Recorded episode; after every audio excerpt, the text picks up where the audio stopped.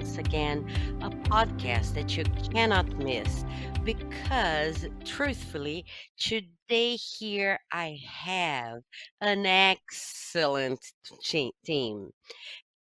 Excellent, uh, top of the line, and of course, it's the team of field technicians of ABCZ.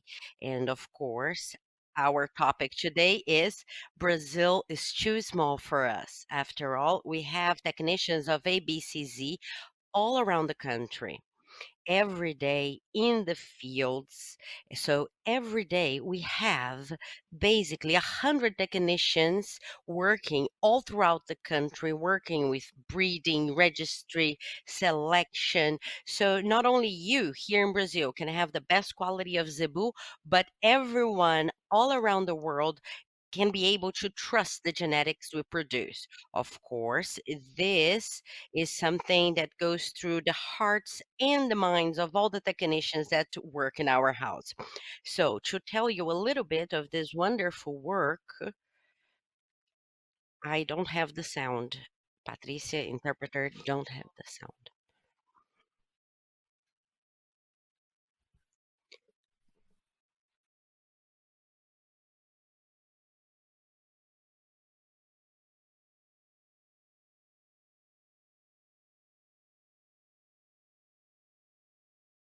He's the manager of the office and also a technician from the city of Redenção. And I have here beside me our partner, our friend André Borges, that is the manager and the technician of the city of Cuiabá. And André, oh, actually, let me have an aside here. He has just received the merit of technician. He's not only very welcome, but also we want to give you congratulations for the acknowledgement that you have received. Thank you. Thank you very much. Uh, oh, please don't be nervous. Here we want to hear everything. It's like a chat, a conversation. I want to hear all the problems that happen there in Mato Grosso. Here with us, we have Fernando Sintra.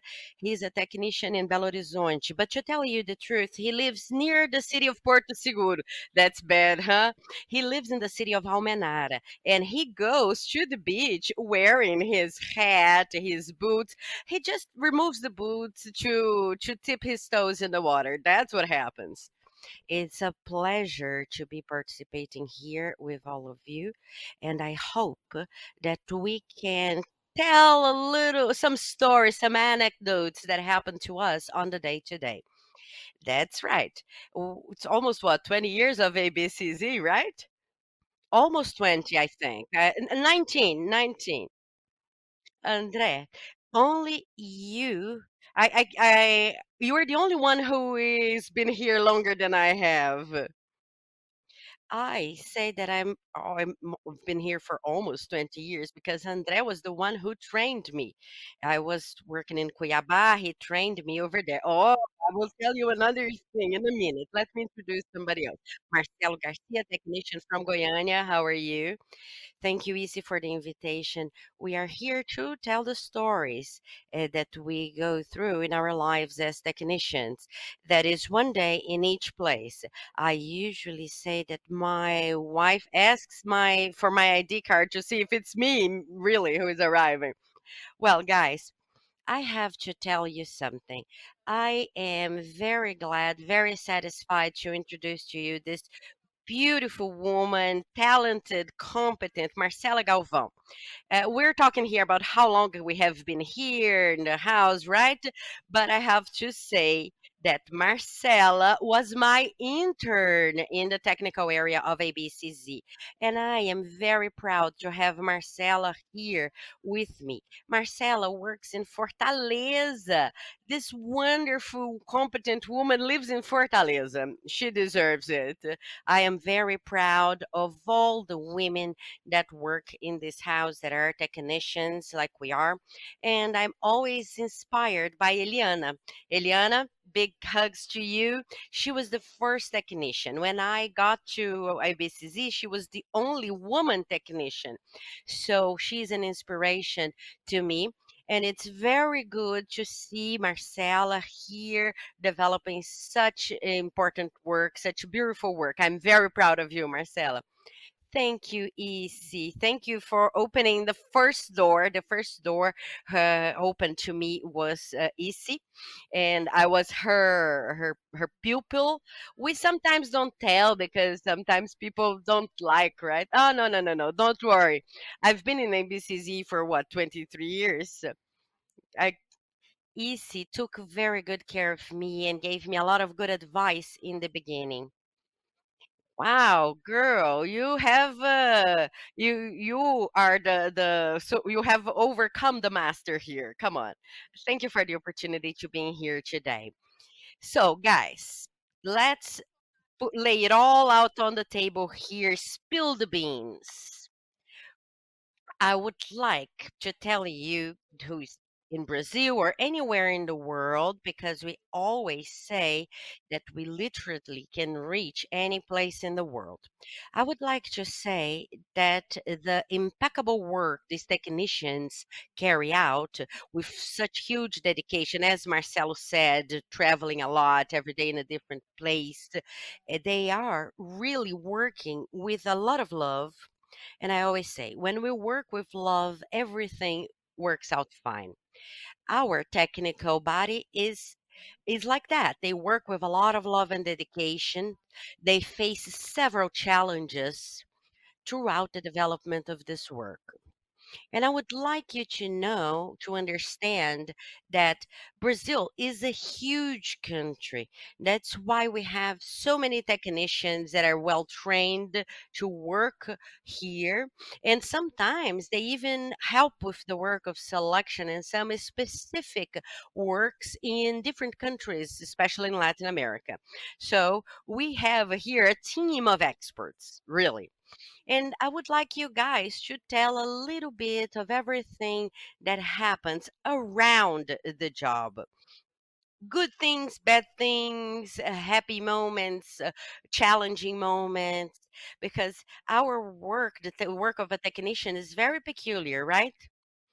Today, earlier, I said that I still say that that even working now in the international department, the best days of my life are still the ones that I can wake up uh, on a farm.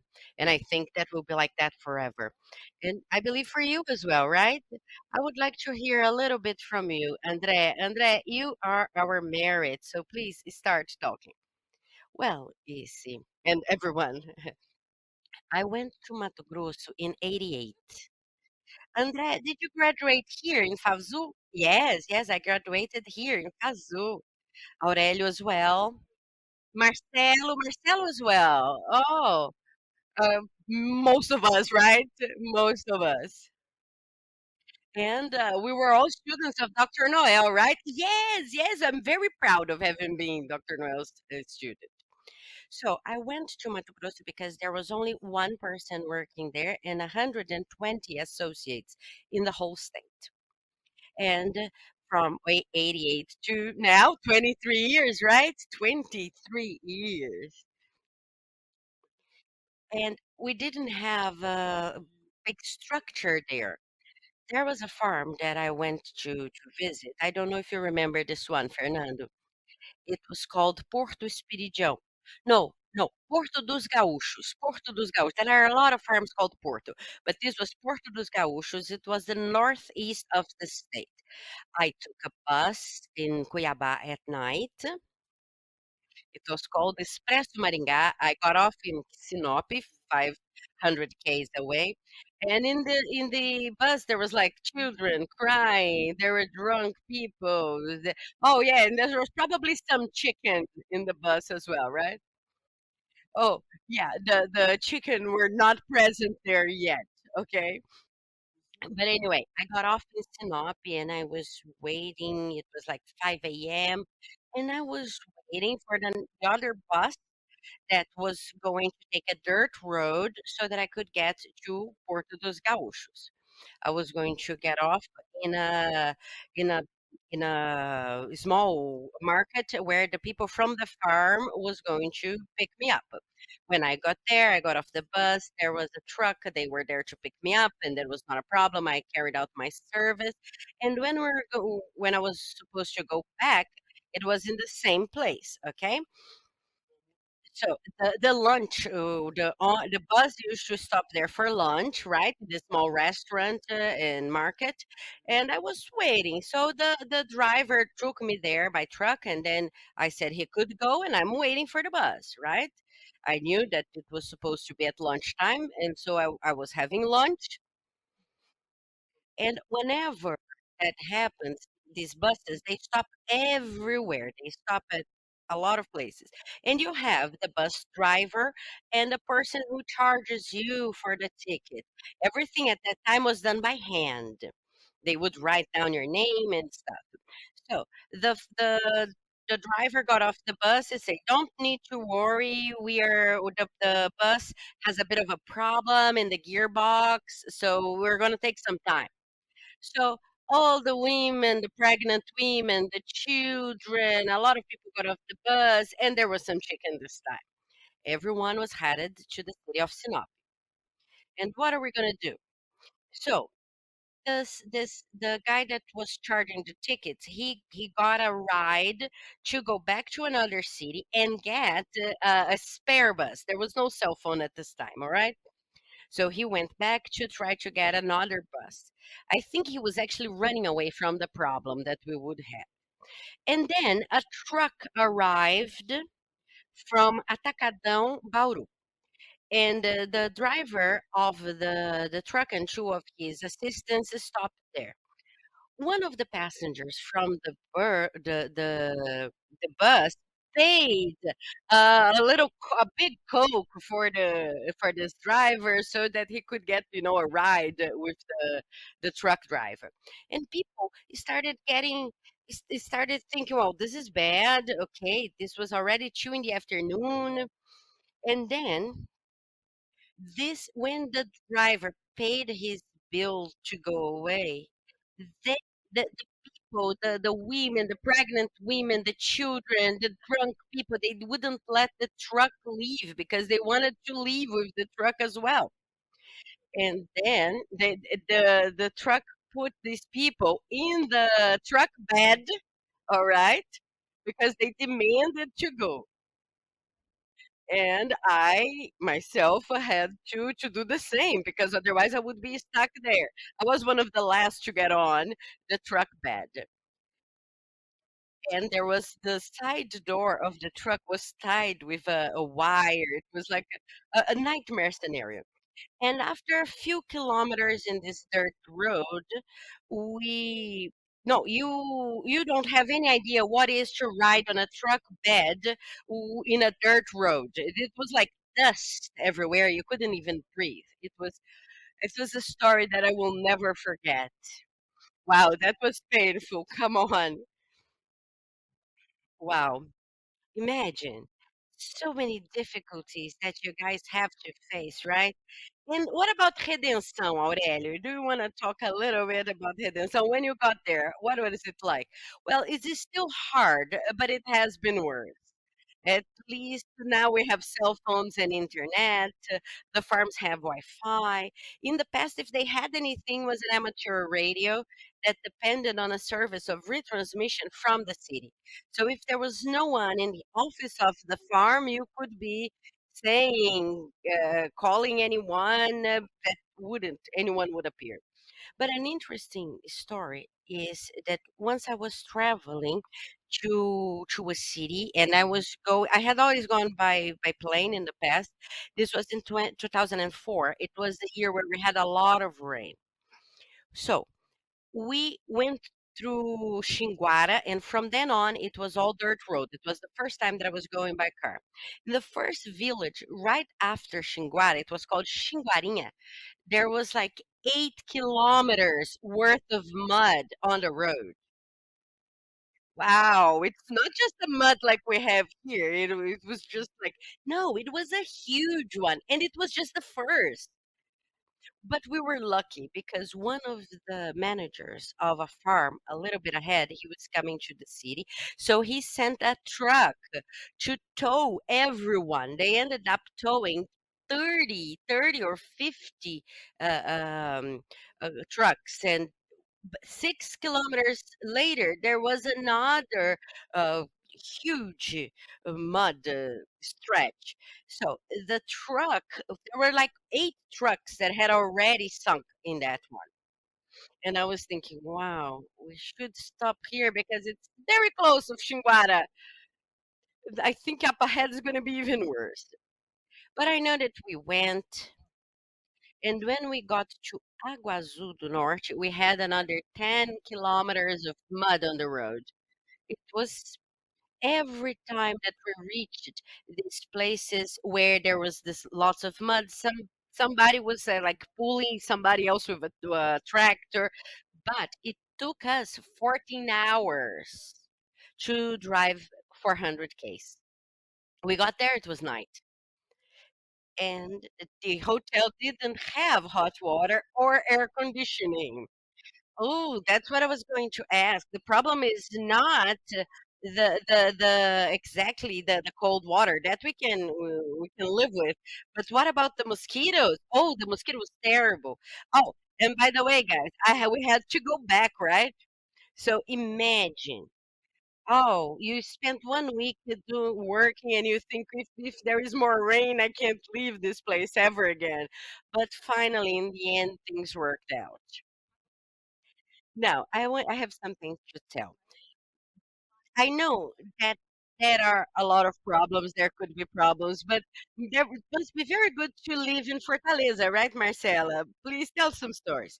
Yes, living in Fortaleza is is quite different. When I went, I was training with João Eudes. He was like, "No, you're going to Ceará. There's nothing there. You're going to register only the geckos in the, the street, and you go to the beach, and you're going." Oh, but I said, "No, wait a bit. I'm gonna take the pictures of me working." But thankfully, uh, it's a region that uh, it's very different because I grew up in the region of Uberaba and Mato Grosso. If I tell you the first uh, challenge that I had was when I was when I was wearing uh, my boots and André was registering the the the the cattle and he helped me a lot. He he deserves today. I will not tell all his stories, okay? He deserves a break today. But in Ceará, people they can do a lot with very little sometimes i looked at place and i said wow there, there is nothing here they find a way and they find a way to make it work now in terms of structure and travelings i had i have one nice story the breeder told me what I had to do. You're going to do this and that, and you're going to get to this place. And there, there will be a truck uh, uh, waiting for you. I drove six hours from Fortaleza to there. The, the road was good enough. And they said, now you leave your car here, and we're going by truck. All right, we're going by truck. Uh, so there I was. You know, it was very hot, no air conditioning, 43 degrees Celsius. And he said, "Oh, I will just drop off my wife and my father-in-law, my mother-in-law somewhere." I said, "Okay." And then this guy arrives. He was what, a hundred years old, and his wife was pregnant, so I had to go to the truck bed. I had not looked in the truck bed. There was three pigs. Okay, there were three pigs that were all dirty there were uh there were suitcases i was trying not to put the the suitcase near this the the, the hogs so that i it wouldn't smell but you know so we went there are several points in the states where you go up where you go up and up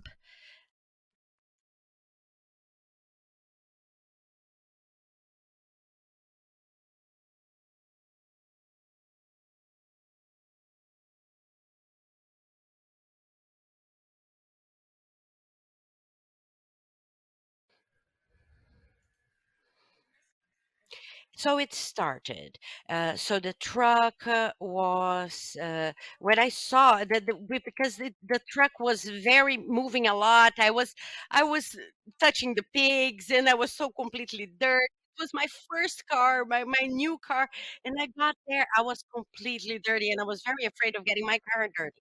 It was 40 kilometers up and down and up and down, going through rivers and the dust was going up. My hair was huge, and I don't know. I I I got to the farm and said like, "Oh, my hair is going to." I couldn't put my my hat on because the the wind was taking it away. And when we got there, I was like, "Oh, let's work." Okay, so where's the cattle? Oh, I'm gonna get the herd. All right, so I'm waiting there under a tree. He went to get the herd, and he came back with one head of cattle with a rope. You know, he was he he he and I asked, "Well, but aren't we going to the corral?" He said, "No, we don't have one." I said, "What?" This was 2 in the afternoon under a very hot sun, no food. So ABCZ is a vice and a passion that we take in our hearts because we go through so many things and then you ask yourself, what what am I doing here? But then in the next year, I thought, oh, I went there to the same place, eh, but this time everything was much better. He had the corral, he had the structure, the improvement. We saw the improvement of the whole structure of the herd. It's a pleasure and a satisfaction that I feel that's very gratifying. And sometimes we don't even believe that we are going through these things, but in the end, it pays off. It's sensational. I, I can't even explain. Uh, it's so good when you see things evolving and changing. Yes, it's always in that sense, right? When you see a good cow calving and you see that beautiful calf being born, my heart beats faster in my eh, eh, when I see something like that. We even forget about the challenges and the difficulties that we have on the day to day. I believe that Goiás today is a very fancy state, right? But it has not always been like that. Well, I can tell you that Goiás is beautiful, uh, and everything goes well.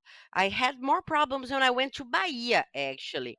But we have to think that there's so many things to tell. I don't even know where to start, right? I have to to think about it. But once I visited a breeder in Sobradinho. Sobradinho is you go from Bahia, you, are in Bahia, go from Salvador, Feira de Santana, Petrolina, and you have to go through Pernambuco. So when we got there to Pernambuco, we stopped at a gas station and they had something that they called the new king of cangaço, which is a kind of a, a thief that we had in the past that robbed cattle in the middle of the Northeast. So the the breeder was was there. and We started to get into Pernambuco. We drove what 50 kilometers, so then we could go back to Bahia to Sobradinho. And I'm driving the guy's truck, and then suddenly we a stone hits the the the the window of the car and he said no let's stop. And i said no i'm not going to stop. If we stop we're gonna we're gonna be robbed here. He, it, the, somebody threw a stone and broke the the window of the car. And then we stopped in the gas station to remove the glass and stuff and then we got to the farm and we were doing the work. It was two days work and the the breeder uh, ordered a new a new window for the car but it would take 10 days. He would stay there but i said i can't stay here. I have to go. And he said no there is a bus that goes. Okay so i'm going on this bus. I did the service uh, and he paid me in cash. I came for the ABCZ, right? My part and ABCZ part, he, he just gave me this wad of cash.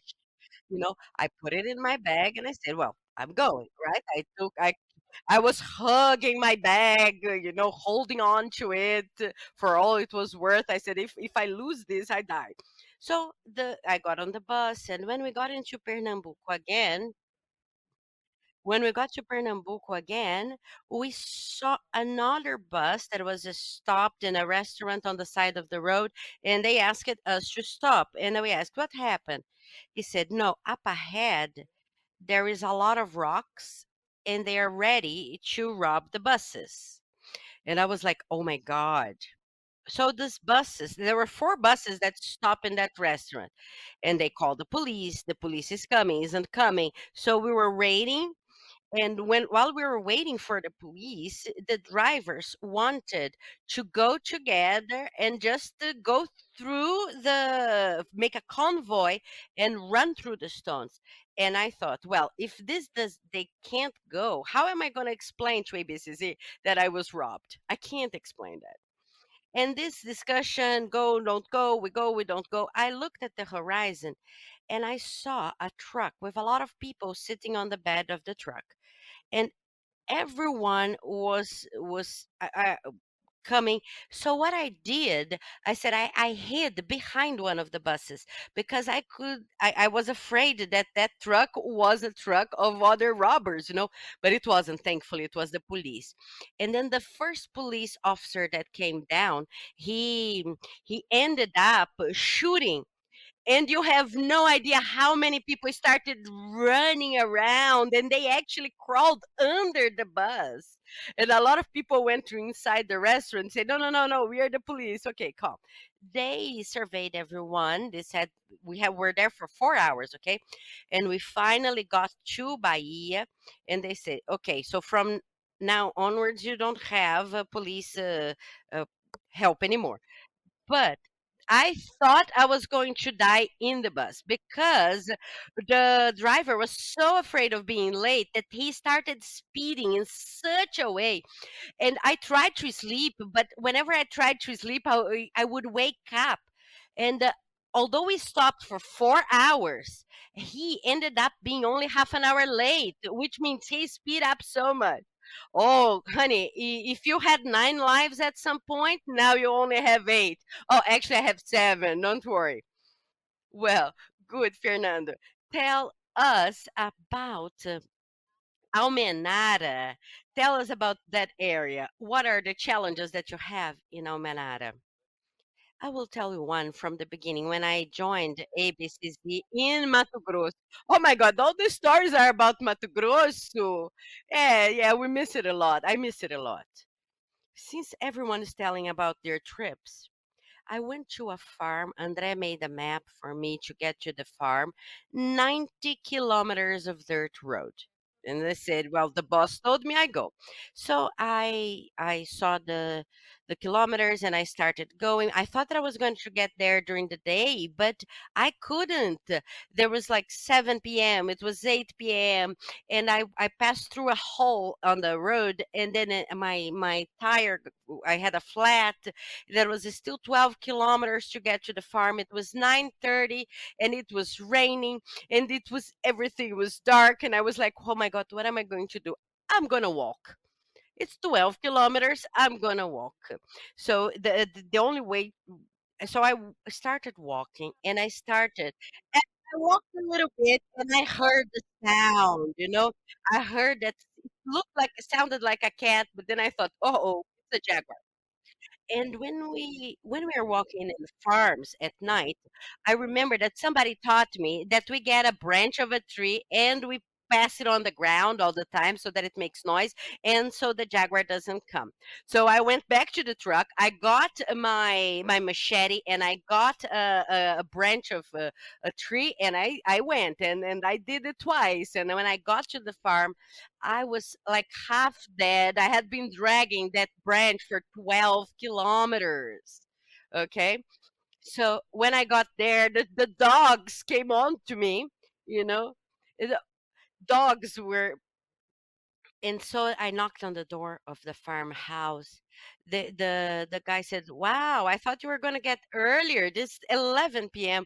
And I told him what happened that there was no way to get earlier and I was so hungry. He said, "Oh, wait a second. I'll call my wife. She will get you some dinner." The the wife got up kind of angry. No, she was super angry.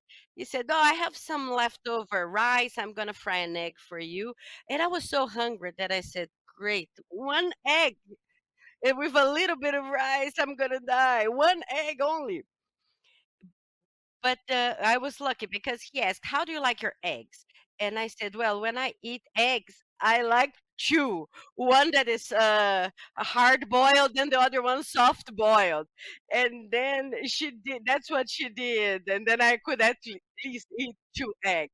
Wow! Imagine how hungry you were. I can imagine. Oh, it was so hard in the beginning. We do have a lot of anecdotes to tell. Oh, of course. We can stay here for for several days telling these stories. That's so good. But there is something else that I think is good to tell. That um, in similar to what Marcella mentioned, you know, which is how glad we are when we see the the breeder farms improving. You know, especially because we go through unimaginable things, right? But seeing evolution of our associates bring great satisfaction to us, and uh, we are very grateful for the opportunity of seeing that, of living through that. I believe that in the last, what, let's say two decades mostly, uh, in the last two decades, we could see really in practice a huge evolution in the Brazilian herd. I think we can live that. The PMGZ, our our genetic breeding program, has leveraged this work. And I believe today we have the possibility of seeing very good results Uh, of course, we still have a lot to improve, to evolve, thanks God. And thanks God, we have a lot of uh, work, right, for all the technicians for a long time to come. That's the best part. Because we know very well, and in the beginning of the week, Josaka and Henrique were here with us telling all the things. I asked Josaki why he lost all the hair on his head in these 30 years of ABCZ. But now it's very well known that uh, we always share this information that in addition to the numbers, breeding is done with uh, eyes and numbers, not just numbers. Without the visual inspection of our technicians, without their capacity of analyzing the animals visually and putting together this knowledge with the numbers that are generated by the genetic improvement program, we are not able to have a balanced result, an efficient result uh, with accuracy and so on. So, breeding is made of numbers and the trained eyes of our professionals. And you guys are experts in this work. So, I would like to hear from you a little bit on that how do you see the work that has been done in the last 20 years? And what do you think is ahead of us um, for the next generation? What is to come, Marcelo? I believe we have a lot of good things ahead of us. Ah, I'm sure of that. I got into ABCZ in 92.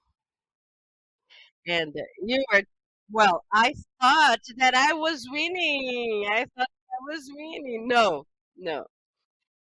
I, in fact, I started when I was at university. I got an internship, a half the time internship. I got what? Half a minimum salary. Oh, we all were interns. The, me too. They didn't even pay me.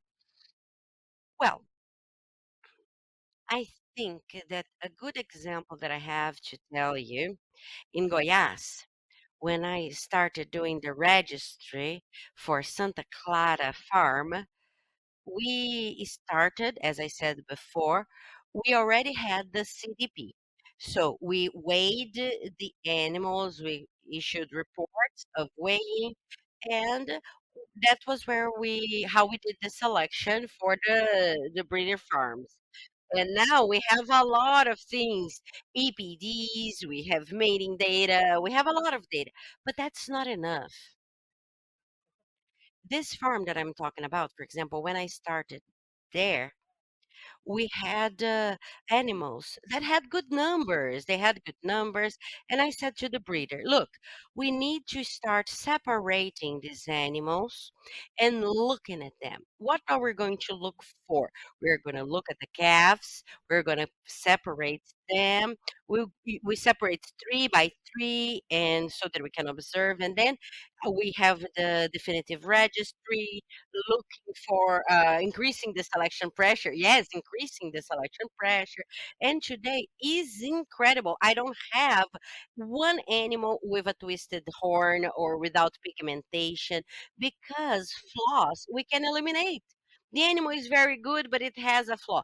It has a flaw. Goodbye. It's selection. It's a real selection.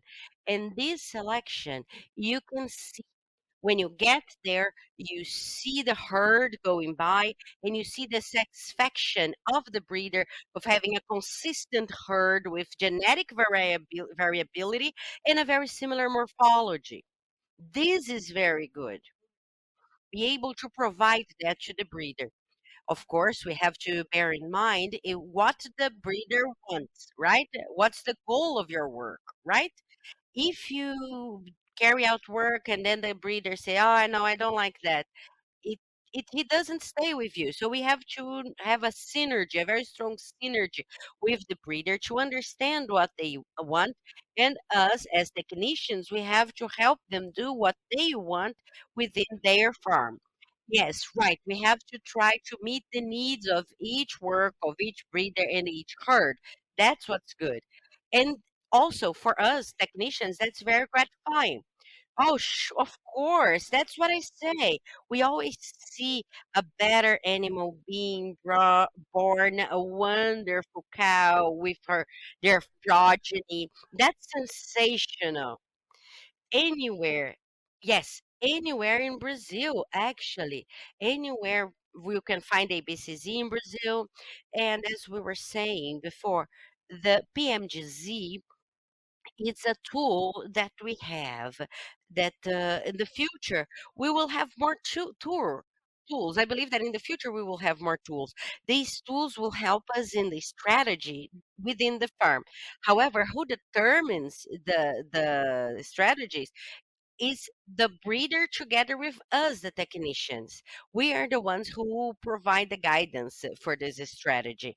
So we will never lose the phenotype, uh, the, the criteria of looking at the animal, the, the view, the perspective of the technician. Our body of technicians, are very dedicated, but we also have something else. We look at it with passion Yes, I don't doubt that. This is a characteristic of all the technical body of ABCZ. Everyone is different, everyone has a different profile, but the passion is the same. This is anywhere in Brazil that we go, right, Already From north to south. Yes, it's true. When I went uh, first to Tocantins and then Pará, It was a period in which a lot of breeders eh, started their work. A great part with a registry of LA, and now we call it PA. But these breeders, they have a herd that evolved a lot. Some of them don't have one single PC animal in the farm. Most of them are PO with the evolution of the genealogy the breeders are doing uh, this improvement. They're participating in the PMGZ, and um, the breeders have aggregated value, and uh, it, they're acknowledged by the market as well. So for us who started some of these works, for us it's extremely gratifying. As anyone who has uh, seen a, a breeder farm like that, evolving like that, we we feel great satisfaction. I feel accomplished. That's what we like, right? Fernando, what about you? You with this huge hat. I'm sure that when you get to the farm, people look at you and say, Ooh, the expert is here. He's going to register everything, right? Right. Ah, as you said, this passion that we have for the service for ABCZ, only the ones who are here feel that. Because I say sometimes our colleagues that are here working in the office, for example, they sometimes they don't have any idea of what we go through. Is it good? Yes. Is it gratifying? Yes. But also stay in a hotel room alone it's something that we're the only ones who knows, like, what it is like to stay 15 days, 20 days away from home. Sometimes the farmers invite us for dinner, for a chat, but sometimes we get to the hotel at 6 in the afternoon and we leave at 6 in the morning. Well, that's the time when I personally like to compose songs. Right, that's true. What keeps us in this job is the passion we have for Zebu and for breeding. I am not only in love with Zebu, but there are some technicians that say, I am in love with progenetics. You know? Oh, it's fantastic, isn't it? Right. In in 2006, Chiquinho and I did that, and we have been working with that. Some we did what eight, nine fairs some years. Wow! Imagine how many small breeders you were able to help how many people received quality genetics and were able to change the lives of their families. So it is really beautiful. It is, I say it's beautiful work. Well, it's extremely gratifying. Some cities we went, we did uh, eight, uh, nine fairs, and they said, "Oh, it changed the the region, it changed the buyers." Sometimes I was offering cattle for what, 15 people, but now people are coming to me. Many people are coming asking for priority to buy the calves. So it changes the quality, it changes the economy of the region, and even the self esteem of the small breeder. So it's extremely gratifying. And I thank a lot ABCZ for having put the program Progenetics to work so that I could be able to participate of so many fairs as I do. Something that I love is that when we give out the seminars, I like to talk. I like people to interact with me. And what makes me the happiest is when I come back in the next year in a fair, uh, an old guy comes and say, "No, come and see the calves that were born." They they want us to go visit it and see the calves being born. The person is very happy. I wanna see your comments. I wanna hear what you have to say, right? Yes, that's extremely gratifying. And they come and ask me my help to help choose a bull. I say, well, I cannot help you choose a bull, but if you tell me what you want, I can tell you what to do in your farm. I can give you some guidance. It's extremely gratifying, the progenetic. You know that today we have progenetics even in Bolivia, right? Yes. No, I didn't know that. Do you think progenetics is only down there in your area? You're sorely mistaken. It's a wonderful thing. Made in Brazil. People from Emater in the region of Vale do Jequitinhonha, they are different. You should see how dedicated they are. Oh, actually, hugs to you guys from Emater. Send a hug to the people of Emater in Vale do Jequitinhonha. They work a lot. We have a very strong partnership, and now we are going to carry out two more fairs there.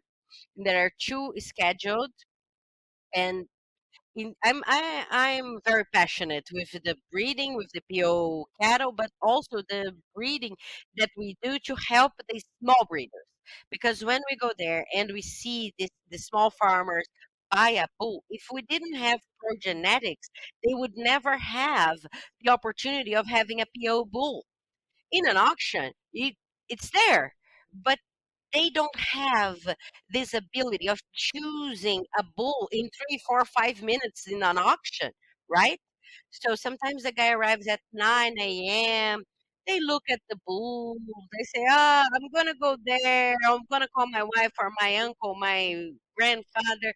Then everybody comes to see the bull, and when they make a decision, they buy the bull. They make a huge party. Yes, that changes the quality of life of people, and that's what I like the most. I know what you're talking about. I always say that whenever I have the opportunity to open a new market, and see, I'm not talking just about Brazil, I'm talking abroad as well. Whenever we have the opportunity to open a new market, we are doing the same that Progenetica does. We're bringing genetics to improve the quality of life, the livestock production of another country. And this is exactly what you do within each one of your regions. Actually, it's what ABCZ does with the partnership in Brazil as a whole.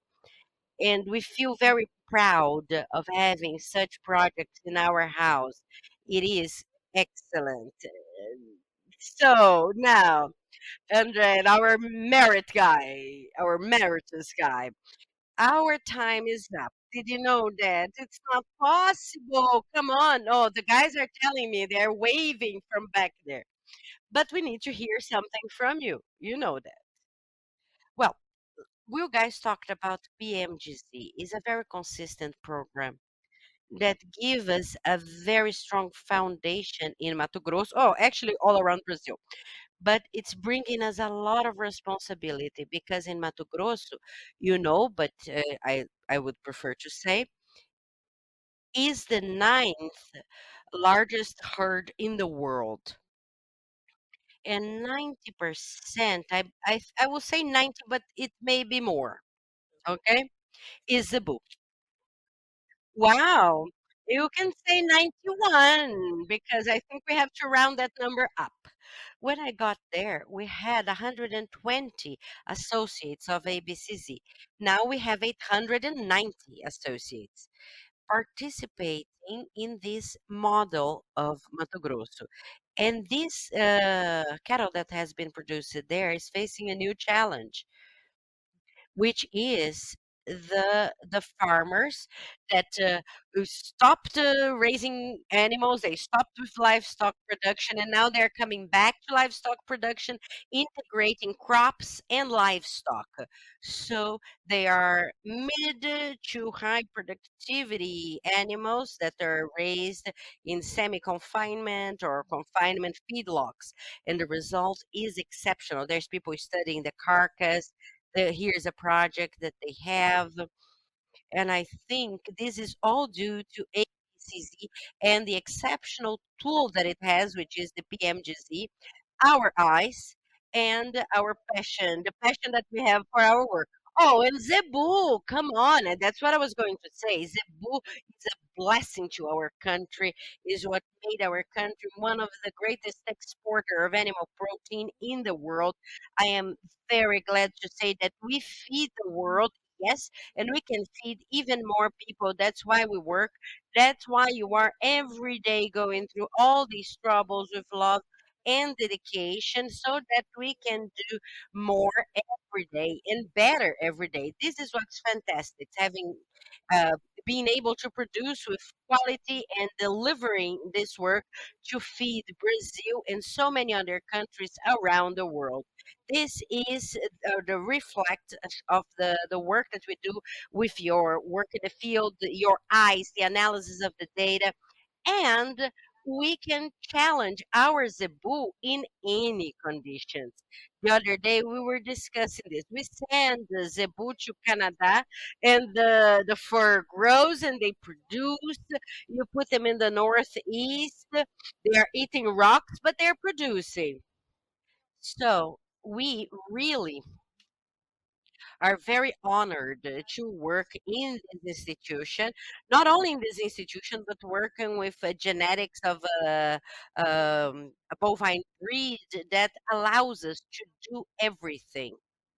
We only need to know how to do our work. And this, come on, you know what you do. You work with excellency. So you are always going to reap the fruits of this good work. Of course, I could bring here other technicians and bring you again, and we would have stories to tell forever. right? We could be speaking for a whole year.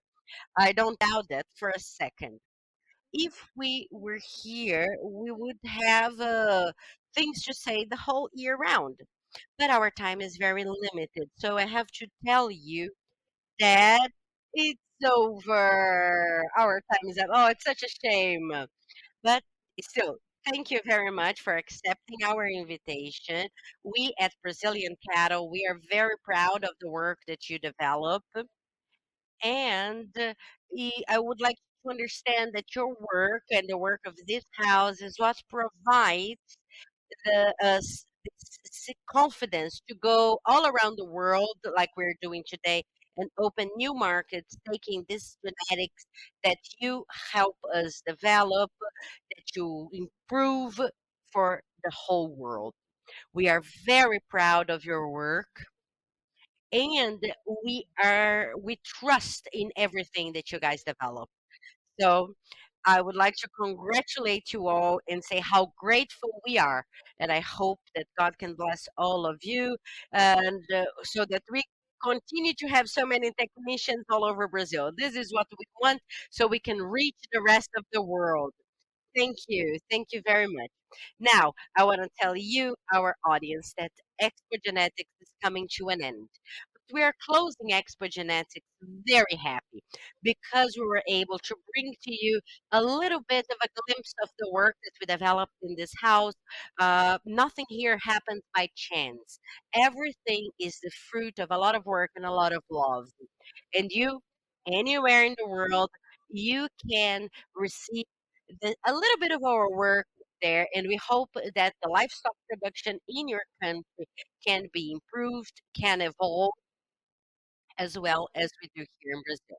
So, big hugs to everyone, and I hope we can see you again in the next Expo Zebu, in the next Expo Genética, especially presentially. Our invitation is for every one of you. You are all very special to us. See you soon. Bye bye.